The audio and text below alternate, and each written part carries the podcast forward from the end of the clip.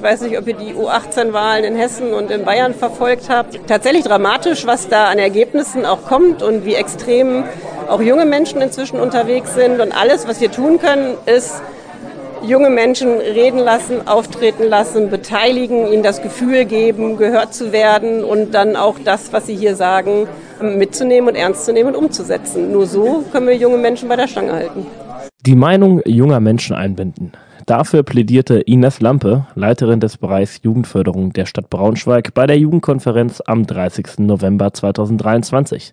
Teilnehmen durften Jugendliche von 14 bis 21 Jahren und dafür konnten sie sich sogar einen Tag vom Unterricht freistellen lassen. Somit folgten ca. 20 Teilnehmende dem Aufruf zu The Zukunft der Jugendkonferenz und kamen in die frisch renovierte Konferenzlocation, dem Hofjäger 36 in der Wolfenbüttler Straße in Braunschweig. Aber warum braucht Braunschweig eine Jugendkonferenz? Schon seit 2011 versucht die Stadt Braunschweig, Jugendliche zu aktivieren, sich auch mit der lokalen Jugendpolitik auseinanderzusetzen. Dieser Aufruf soll Jugendliche enger mit der Stadt verbinden und sie an der Stadtentwicklung beteiligen.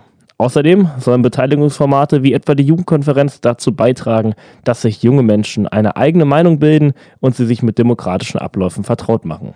Bis heute hat sich das Engagement der Stadt für Jugendliche erheblich gesteigert. Und das zeigte sich zum Beispiel auch in der Auswahl des Veranstaltungsorts für die Jugendkonferenz. Die Veranstaltungslocation Hofjäger 36 in der Wolfenbittler Straße macht einiges her.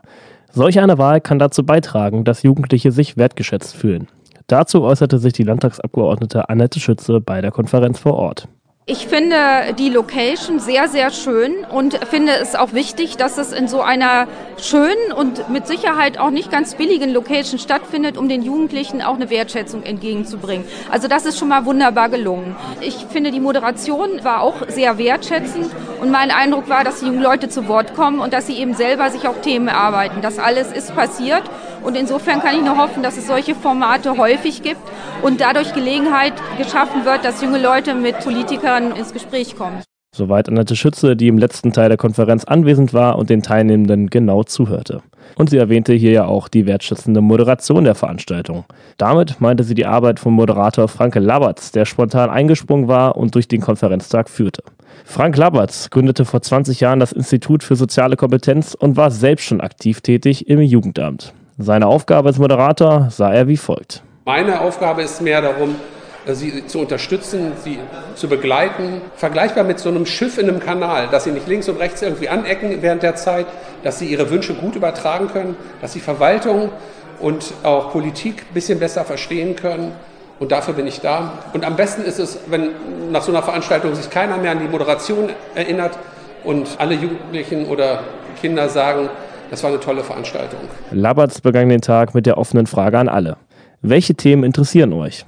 Und die Jugendlichen brachten tatsächlich alle ihre Ideen ein. Denn im Vorfeld waren keine thematischen Grenzen gesetzt. Somit wurden wirklich alle Wortmeldungen der Teilnehmer und Teilnehmerinnen gehört.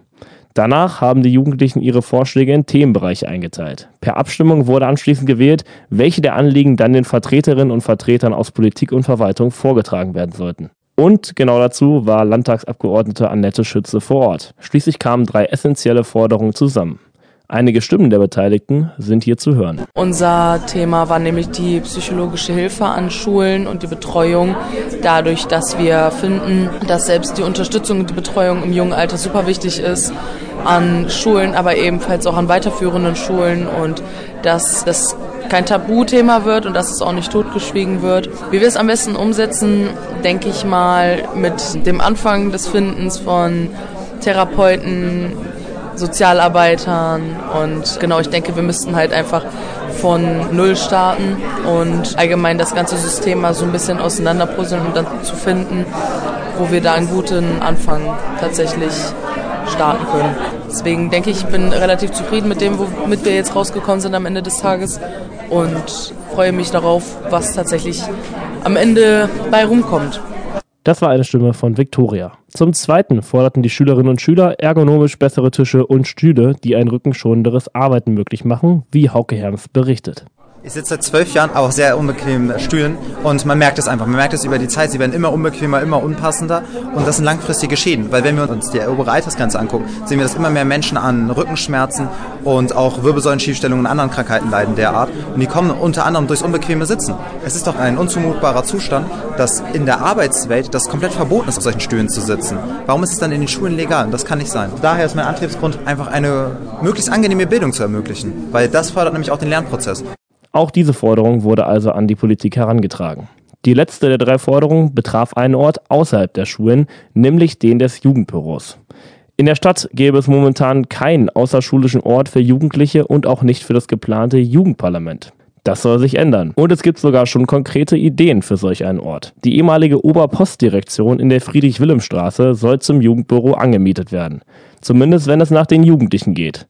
Am Ende der Konferenz gaben die Teilnehmerinnen und Teilnehmer den Entscheidungsträgern aus Politik und Verwaltung noch etwas Besonderes mit auf den Weg. Nämlich ein Stück Stoff, in das ein Knoten geknotet war. Dieser Knoten soll den Gästen symbolisch als Erinnerung dienen, dass sie Anliegen nicht wieder vergessen werden.